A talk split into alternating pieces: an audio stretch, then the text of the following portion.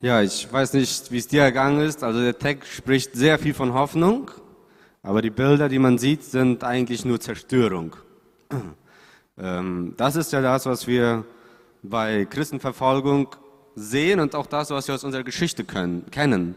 So, die älteren Leute hier, die kennen vielleicht sogar noch, wie sie verfolgt wurden in Russland. Und äh, wir kennen die Geschichten von unseren Omas und unseren Opas von Verfolgung. Und das war schrecklich, das ist schrecklich, das ist schlimm.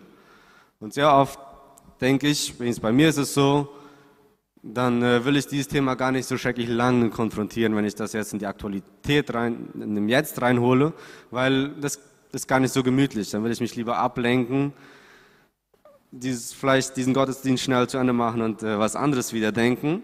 Aber ich will mit euch zusammen in dieser Verfolgung, die heute stattfindet, Hoffnung suchen. Und äh, dann im Video wurde gezeigt, dass 260 Millionen Christen verfolgt werden. Das war dann, als das Video rausgebracht wurde. Das war 2020. So, wer will mal schätzen, wie viele heute verfolgt werden?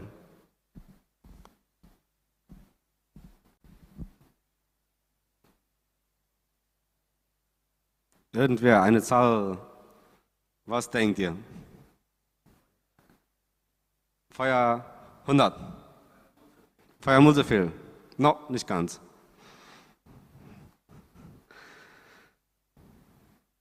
Wie viele Millionen Christen werden in den stark verfolgten Ländern äh, verfolgt?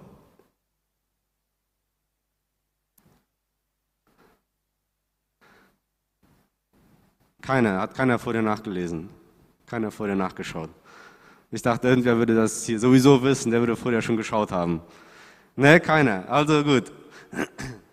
Ja, das sind jetzt die schreiben, also die letzte ähm, Analyse, die Open Doors gemacht hat, die war im September 2022 und da äh, sprechen sie von 360 Millionen Christen. Also 2018, wenn wir zurückgehen, fünf Jahre zurück von heute, dann sprach man von 200 Millionen Christen, die verfolgt werden. 2020 waren es schon 260 und jetzt 2023 360 Millionen Christen. Das sind nicht tausend, das sind Millionen Christen, die stark verfolgt werden. In diesen 50 Ländern, wo die meiste Verfolgung auf der Welt ist. Und äh, ja, was zählt unter, was zählt unter Verfolgung? Was denkt ihr? So, ein paar Ideen. Was ist schon, was ist schon Verfolgung?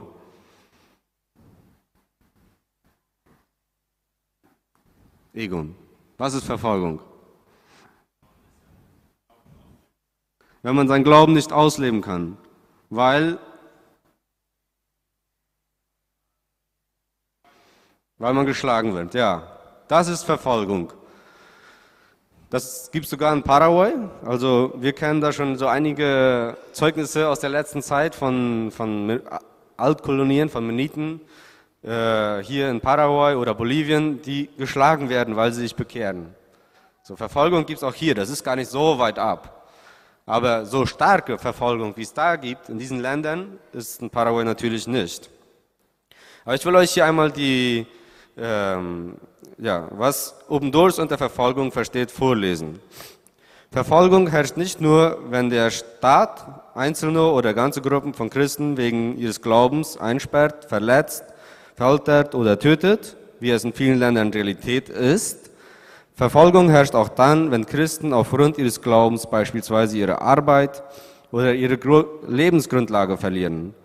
Wenn Kinder aufgrund ihres Glaubens oder den Glauben ihrer Eltern keine oder nur schlechte Schulbildung bekommen oder Christen aufgrund ihres Glaubens aus ihren angestammten Wohngebieten vertrieben werden.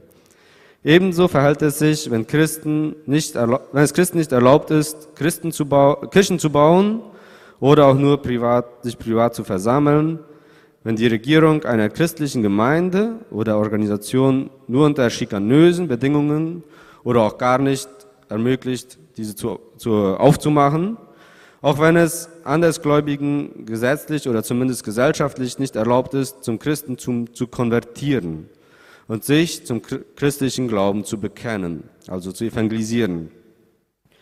Wenn Gläubige also mit Konsequenzen für Familie, Besitz, Leib und Leben rechnen müssen. Dann spricht Obendors von Verfolgung. Hier sind die Punkte. Das passt nicht alles darauf, aber es ist einmal, wenn ihre Arbeit oder ihre Lebensgrundlage verlieren, wenn Kinder aufgrund des Glaubens keine oder nur schlechte Schulbildung bekommen, wenn sie von ihren Wohngebieten vertrieben werden, wenn es nicht erlaubt ist, Kirchen zu bauen oder sich privat zu versammeln, wenn die Registrierung einer Gemeinde oder Organisation fast nicht oder gar nicht möglich ist, wenn es nicht erlaubt ist, zum Christentum zu konvertieren und wenn es nicht erlaubt ist, sich zum christlichen Glauben zu bekennen. Dann spricht oben durch von starker Verfolgung oder von Verfolgung. Und das ist in mehr als 50 Ländern auf der Welt so. Aber sie haben 50 Länder, die sie immer in ihren Weltverfolgungsindex aufnehmen. Dann gehen sie immer bis 50 Länder. Und äh, in diesen Ländern ist die stärkste Verfolgung. Das ist hier nicht gezeigt. So, und die Frage, die vielleicht bleibt, ist jetzt, wieso gibt es 2000 Jahre, nachdem Jesus schon gekreuzigt und wieder auferstanden und in den Himmel gefahren ist, immer noch, jetzt zeigt ihr die doch noch, die wollen wir später anschauen, immer noch Verfolgung. So, wieso gibt es heute immer noch Christenverfolgung? Was ist der Grund, wieso Regime, ganze Staaten, ganze Religionen die Christen verfolgen. Und äh, die Bibel kann uns diese Antwort geben, obwohl sie auch schon so alt ist, wie Jesus weg ist.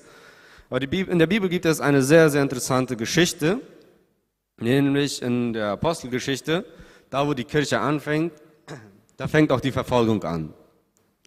Nicht lange nachdem äh, die Christen sich angefangen haben zu, zu treffen, Jetzt werde ich doch bald Wasser brauchen. Nicht lange nachdem die Christen sich angefangen haben zu treffen, danke, da haben die Juden angefangen, diese Christen zu verfolgen. Sie haben ähm, den Stephanus genommen, sie haben ihn gesteinigt, weil er sich zu Jesus bekannt hat. Und äh, die Geschichte, glaube ich, kennt ihr. Er wurde gesteinigt. Und dann steht in der Apostelgeschichte, der, in, im Kapitel 8, die ersten Verse. An diesem Tag begann für die Gemeinde in Jerusalem eine schwere Verfolgung. Mit Ausnahme der Aposteln zerstreuten sich alle über das Gebiet von Judäa und Samarien. Einige fromme Männer bestatteten Stephanus und hielten eine große Totenklage für ihn. Aber Saulus wollte die Gemeinde vernichten. Er ließ die Häuser durchsuchen, Männer und Frauen abführen und ins Gefängnis werfen. Also das ging dann stark weiter, weil eine bestimmte Person, Person, nämlich dieser Saulus, sich in den Kopf gesetzt hatte, diese Christen, die müssen weg, die will ich vernichten. Und dann hat er angefangen, diese zu verfolgen. Und dann nicht nur in Jerusalem. Er ging zum Hohepriester, bat diesem, gib mir, gib mir die Erlaubnis, ich will diese alle vernichten, ich will diese hinteranlaufen. Da, wo die hingelaufen sind, da komme ich auch hin. Und dann ging er los nach Damaskus. Und als er unterwegs ist mit seinen Soldaten, dann begegnet er Jesus. Und wisst ihr, was Jesus dann fragt? Ne? Keiner? Ja? Was fragt er? Warum verfolgst du mich? Jesus sagt nicht, äh, wieso verfolgst du die Christen, die nach Damaskus geflohen sind? Oder wieso verfolgst du meine Nachfolger? Oder Nee, der sagt, wieso verfolgst du mich? Das ist sehr interessant, weil das setzt voraus, dass wenn Christen verfolgt werden, dann wird Jesus verfolgt. Und das ist auch der Grund, wieso es heute immer noch Christenverfolgung gibt, weil Jesus immer noch verfolgt wird, weil er lebt. Er ist ja nicht im, Grab geblieben, er ist ja am Leben. Und deshalb ist dieses die Antwort auf diese Frage, wieso gibt es heute immer noch Christenverfolgung und wieso steigt diese auch? Weil wir, so wie es sehr viele Theologen auch schon sagen, in der Endzeit leben, schon seit 2000 Jahren, aber wir kommen immer näher, jeden Tag. Und der Feind will nicht, dass Jesus wiederkommt. Der will nicht, dass die Kirche groß ist. Er ist dagegen. So, und wir in Neuland, so habe ich das wenigstens oft erlebt, wir leben so in Frieden, uns geht es so sehr gut, dass wir in unserer Theologie sehr wenig über Christenverfolgung nachdenken oder in unserem christlichen Leben sehr wenig über Christenverfolgung nachdenken, wenig darüber sprechen. Ich habe es selber bis jetzt noch nicht oft gemacht, noch nie eine Predigt darüber gehalten. Und äh, Thomas Schiermacher sagt, die Kirchen, die in der ersten Zeit waren und die das Märtyrertum so sehr hochhoben, die sagten, Märtyrer sein, das ist das, was wir alle wollen, die waren vielleicht ein bisschen an einer Seite, die haben es vielleicht ein bisschen übertrieben und es sollte auch nicht unser Wunsch werden, dass wir jetzt alle Märtyrer werden wollen. Aber die Kirchen, die das Märtyrertum lebten, die haben sich weniger von der Bibel abgewandt und haben weniger komische Ideen in der Theologie gehabt, wie die Gemeinden, die dieses Märtyrertum ganz beiseite gelassen haben. Wir müssen wieder zurück dahin, dass dieses Märtyrertum, dass das Verfolgung Teil von unserem Denken wird als Christen. Wir müssen wieder zurück dahin kommen, dass wir uns mit diesem identifizieren. Das ist Teil von unserer Theologie, von unserem Denken über Glauben und über Gott wird. Und ich will euch äh, den, das erste Kapitel aus Kolosser kurz erklären, das uns dahin führen soll, dass dich und das mich dahin führen soll, dass wir wieder erkennen, was los ist und dass wir noch einmal erkennen, wieso es Christenverfolgung gibt und wieso wir Teil davon sind. Und äh, das ist nämlich so, in Kolosser 1, Vers 13, ich will es kurz suchen.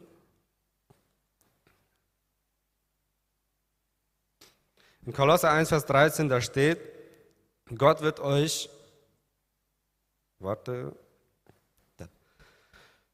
er, er hat uns vor der Macht der Finsternis gerettet und der Herrschaft seines geliebtes, geliebten Sohnes unterstellt. In anderen Übersetzungen heißt es auch, er hat uns aus dem Reich der Finsternis gerettet der Macht der Finsternis oder das Reich der Finsternis, so wie ich es hier aufgeschrieben habe. Sandra es hier aufgeschrieben hat. Ich kann nicht so gut basteln. Aber Sandra hat es hier aufgeschrieben, das Reich der Finsternis und das Reich Gottes. So, es gibt zwei Reiche. Und ich, ich war Teil und bin Teil vom Reich der Finsternis, wenn ich geboren werde, als ich geboren wurde oder wenn ich geboren werde. Jedes Kind, jeder Mensch ist Teil von dem Reich der Finsternis, weil Sünde in uns drin ist. Wir, wir sind alle sündige Menschen, so wie es in Römer steht, da ist keiner gerecht, es gibt keinen Gerechten, es gibt keinen, der nicht Teil von diesem Reich der Finsternis ist, wenn er geboren wird. So, wir sind alle Teil von diesem Reich der Finsternis. Aber sehr interessant ist, es gibt auch nur diese beiden Reiche. So, es gibt hier nichts dazwischen. Es gibt nicht einen ein Reich dazwischen, wo wir sein können, einen Zwischenstopp. So, wir sind nicht ganz bei Gott, aber auch nicht so schlecht sind ja wir auch nicht. Nein, es gibt nur dieses Reich der Finsternis, wo die Sünde drin ist, wo die Sünde herrscht und das Reich Gottes. Und diese beiden Reiche, die stehen im Kampf. Die bekämpfen sich gegenseitig. Und deshalb gibt es so einen harten Kampf. Deshalb gibt es so einen harten Kampf gegen die Christen. Diese beiden Reiche bekämpfen sich. Und wir sind Teil vom Reich der Finsternis, so lange bis Jesus uns rettet. So wie es Daniel erklärt hat, er hat es erlebt auf der Lucero-Freizeit, wie Jesus ihn gerettet hat und wie er Frieden gekriegt hat, wie die Sünde weg war.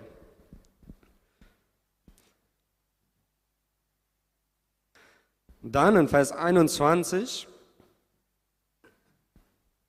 da steht, das gilt auch für euch. Früher wart ihr Christus fremd, ja ihr wart zu seinen Feinden geworden.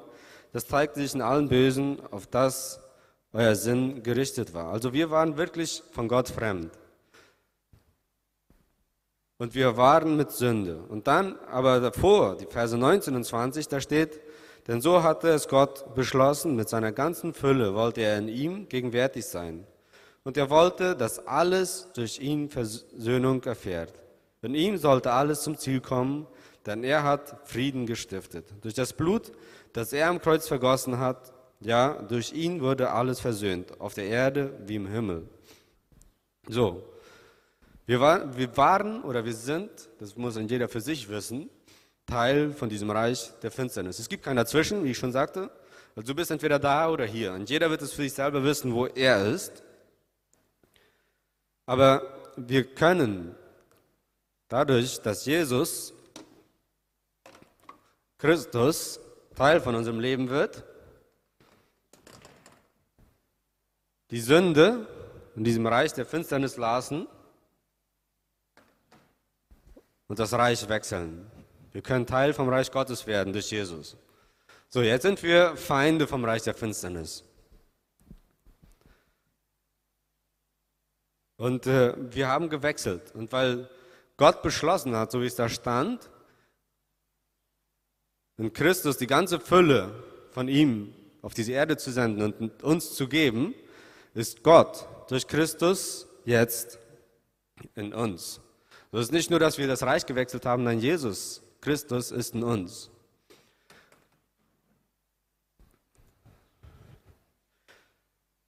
Und das beschreiben auch die nächsten Verse, die ich jetzt lesen will, aus Vers 26 und Vers 27. Dabei handelt es sich nicht, handelt es sich um das Geheimnis, das seit Ewigkeiten, ewigen Zeiten und Menschengedanken verborgen war.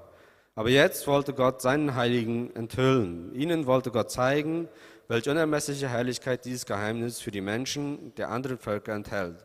Es ist die Gegenwart von Christus bei euch, der selbst die Hoffnung auf Herrlichkeit ist. So, durch diesen Wechsel können wir jetzt in ein neues Reich kommen. Und wir sind nicht nur in diesem Reich, wir haben Christus in uns und wir haben die Heiligkeit Gottes in uns durch Jesus. Wir sind jetzt Teil von diesem neuen Reich. Und diese drei Worte, wer ist Christus und was ist diese Hoffnung und was ist die Herrlichkeit, die will ich euch kurz erklären. Christus, das ist in der Bibel der Begriff der gebraucht wurde, um Jesus, den Auferstandenen, zu beschreiben. Also Jesus ist auferstanden, diese Auferstehungskraft ist in Jesus und dieser Jesus mit seiner Auferstehungskraft ist dann in uns. So, wenn wir jetzt zu diesem Reich gehören, dann haben wir diese Kraft durch Jesus in uns, die Auferstehungskraft, eine große Kraft. Und was ist Hoffnung? Hoffnung ist nicht das, was wir erleben, wenn wir zum Wetterdienst schauen und schauen und sagen, ah, vielleicht wird es nächste Woche Freitag regnen. Dann haben die meisten schon wenig Hoffnung, weil meistens, wenn die das anzeigen, regnet es nicht. So, Hoffnung ist, wenn ich nach Hause komme und erwarte, dass meine Frau auf mich wartet, weil sie mich liebt. Und dann hoffe ich das und dann weiß ich, das ist eine Hoffnung mit Erwartung. Diese Hoffnung, die dürfen wir bei Jesus haben. Wir dürfen uns, diese Sicherheit dürfen wir bei Jesus haben. So, er hat es versprochen dass er in uns sein wird. Er hat es versprochen, dass seine Herrlichkeit, also die Herrlichkeit Gottes, bei uns sein wird. Und diese Hoffnung, die dürfen wir haben. Mit dieser Sicherheit dürfen wir darauf hoffen, dass Jesus bei uns sein wird, da wo wir sind. Und was bedeutet diese Herrlichkeit? Diese Herrlichkeit ist das Wort, das beschrieben wird, um den Thron Gottes zu beschreiben. Immer wieder wird in der Bibel der Thron Gottes beschrieben, auch mit verschiedenen Bildern, mit sehr, sehr komischen Tieren auch oft. Aber was da ganz, wo es ganz schön beschrieben wird, ist in der Offenbarung, wo einfach diese Herrlichkeit beschrieben wird und wo die Ältesten diesen Gott anbeten, wo alle den anbeten. Das ist einfach unglaublich, also nicht richtig in Worte zu fassen, so schön. Diese Herrlichkeit, diese Herrlichkeit kommt durch Jesus zu uns. So, Christus, seine Auferstehung, Auferstehungskraft können wir in uns tragen, dürfen wir in uns tragen. Wir dürfen darauf hoffen, dass er bei uns ist und darauf das erwarten, weil er das versprochen hat. Wir dürfen mit ihm gehen und wissen, dass wir, da wo wir gehen, einen Unterschied machen werden, weil die Herrlichkeit Gottes in uns ist. Da wo wir gehen, da fällt das auf, dass wir Christen sind, weil Gott bei uns ist. Und deshalb werden Christen auch verfolgt. So, wir erleben das hier in Paraguay, in Neuland, nicht so wirklich, wie Christenverfolgung aussieht. Ich weiß nicht, ob du es schon irgendwo mal erlebt hast, dass du Angst hattest, dass irgendwas passieren könnte, weil du wo gegangen bist, wo Christen vielleicht nicht so gut angesehen werden. Ähm, das ist schon auch ganz komisch, haben wir teilweise erlebt mit der Jugend, als wir zu Madelon gefahren sind, evangelisieren. Wir wussten nicht, was werden die tun, wie werden die reagieren. Und äh, als dann eine Gruppe Jungs mit einem Spaten angekommen ist, dann äh, überlegte ich schon so, was wird jetzt passieren? Werden die mein Auto vielleicht ein bisschen verkratzen oder kaputt machen? Was wird jetzt passieren? Dann fängst du ganz anders über dies nachzudenken. So, was wird jetzt passieren? Was werde ich jetzt erleben? Wie wird dies aussehen, wenn ich jetzt verfolgt werde, weil ich denen diese Hoffnung, diese Hoffnung bringen will? Und dann wird Christenverfolgung auf einmal ganz anders in unserem Leben präsent, weil wir wissen, wir haben eine Hoffnung, eine Herrlichkeit, die in uns wohnt, die dürfen wir weiterbringen, die wollen wir weitergeben, aber wir wissen auch, dass dein Reich ist, das dagegen kämpfen wird und dass es schwer machen wird, dieses auszuleben.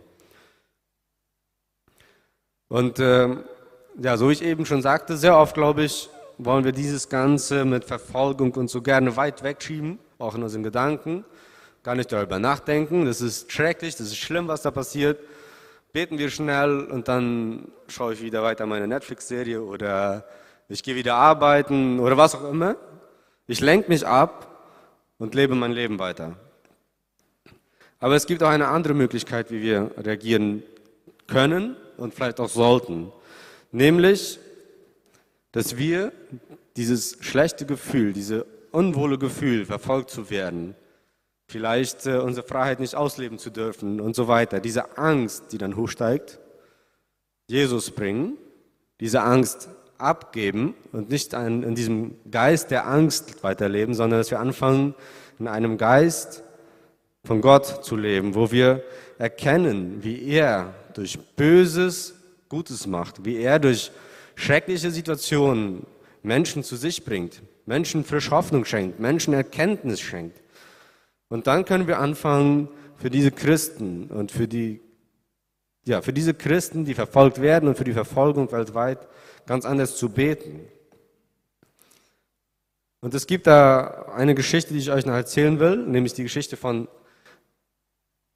Harun. Das ist ein, äh, war ein äh, Imam aus dem Iran, ein, ein Islam, ja, ein, ein Muslim, ein, ein Lehrer, ein Missionar. Er hat äh, sogar äh, Moscheen in Griechenland gegründet. So ein, eine Person, die konnte den äh, Koran auswendig, die konnte den zitieren und auswendig aufsagen. Eine hochbegabte, ein hochbegabter Lehrer aus dem Islam. Diese Person, die ging auf ihrer, äh, ja, auf ihrer Arbeit, ich sagte eben im Iran, aber es stimmt nicht, in Pakistan, ging zu seiner Arbeit, er ging da wo immer und er sah Straßenfeger, so arme Leute, die den Müll weggeräumt haben. Und das sind dort die Christen. Die Christen, die kriegen keine andere Arbeit als diese. So Müll aufräumen, äh, Pozo Negro sauber machen, sowas in der Art. So das Schlimmste vom Schlimmen, das ist die Arbeit, die Christen machen dürfen, anders dürfen die nicht machen.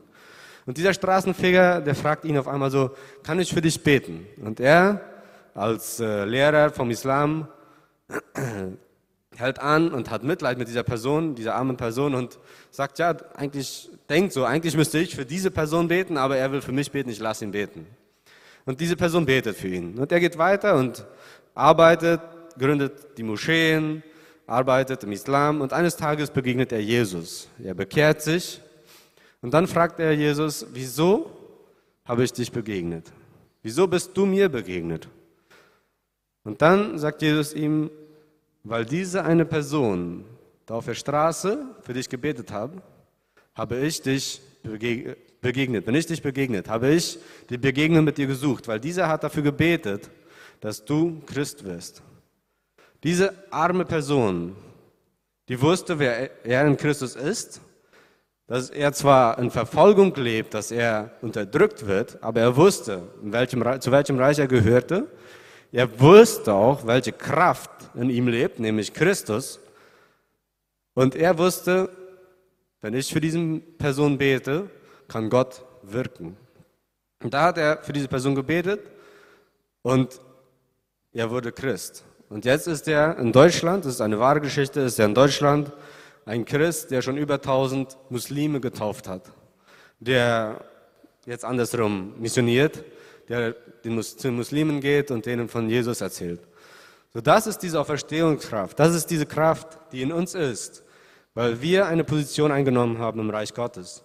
Und das ist auch die Kraft, die dagegen wirkt, nämlich das, die, das Reich der Finsternis, die gegen diesem Reich Gottes arbeitet, die gegen uns ist. Und wir dürfen wissen, dass wir in Verfolgung kommen werden und das auch dürfen, weil wir zu Jesus gehören, aber dass wir immer, egal was passiert, diese Kraft in uns haben.